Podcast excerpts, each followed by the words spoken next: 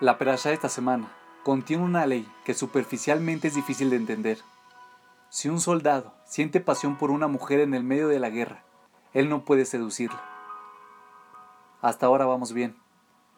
En vez de eso, debe llevarla a casa, afeitar su cabello, esperar 30 días y entonces puede seducirla.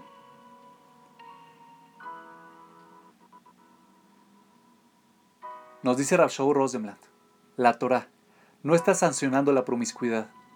La Torah entiende la naturaleza humana y nos está dando leyes para ayudarnos a controlarla. En el calor y pasión de la batalla es difícil estar en control de uno mismo. Las balas vuelan por todos lados. Las hormonas están revoloteando por el cuerpo en niveles más allá de lo natural. Los valores se vuelven confusos.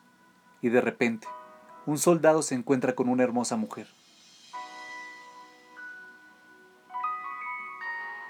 La Torah reconoce que si dijese directamente que está prohibida, el desafío sería demasiado difícil de superar para la mayoría.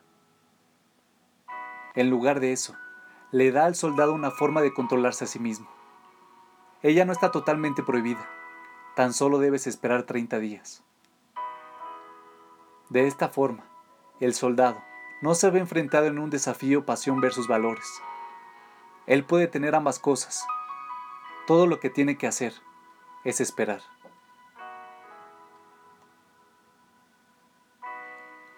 Puede que de todas formas no supere la prueba, pero claramente el desafío será mucho más fácil. Y obviamente está casi garantizado que al final de los 30 días, con la cabeza rasurada de ella y el campo de batalla habiendo quedado atrás, su pasión habrá disminuido, y él reconocerá que esa no es la forma de tratar a otro ser humano. Vemos de aquí que en lugar de enfrentar los deseos indeseados de forma directa, generalmente hace más sentido eludirlos por un costado. Tu alarma suena a las 7 a.m.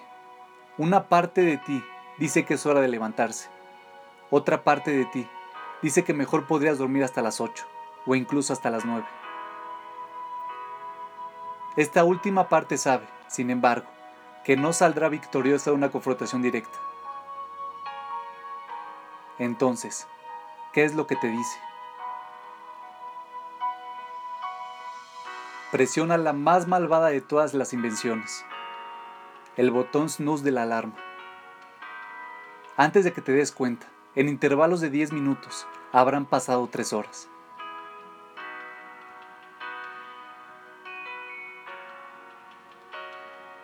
Manejar sabiamente los deseos no deseados, de la misma manera en que ellos nos manejan sabiamente a nosotros, es la clave para vencerlos. Acá tienes algunos ejemplos prácticos. Estás realmente enojado con alguien y quieres gritarle. Entonces, dite a ti mismo que vas a gritarle y que lo vas a arrojar por la puerta. Imagínalo, fantasea sobre ello. Solo hay una condición. Debes hacerlo mañana. Y mañana, te garantizo, la pasión se habrá disipado y tú podrás tomar una decisión más objetiva. Quizás la persona sí necesita que la regañen, pero lo vas a hacer de una forma mucho más sana y efectiva. O si tu familia te necesita inmediatamente, pero están transmitiendo tu partido favorito por la televisión. En lugar de tomar una decisión entre la familia y el fútbol, una decisión que es demasiado desafiante para algunas personas. Haz ambas. Pasa la primera parte del tiempo con tu familia y ve la segunda parte del partido. Evitarás la confrontación directa y quizás incluso querrás saltarte también la segunda mitad. El principio que nos está enseñando la Torah es sumamente importante. No suprimas tus deseos. Mejor, trabaja con ellos. Enfrenta directamente tus deseos y probablemente serás derrotado. Cede y tus probabilidades de ganar serán mucho mayores. No está garantizado, porque siempre tendrás libre albedrío, pero aumentarán significativamente las probabilidades de que salgas victorioso.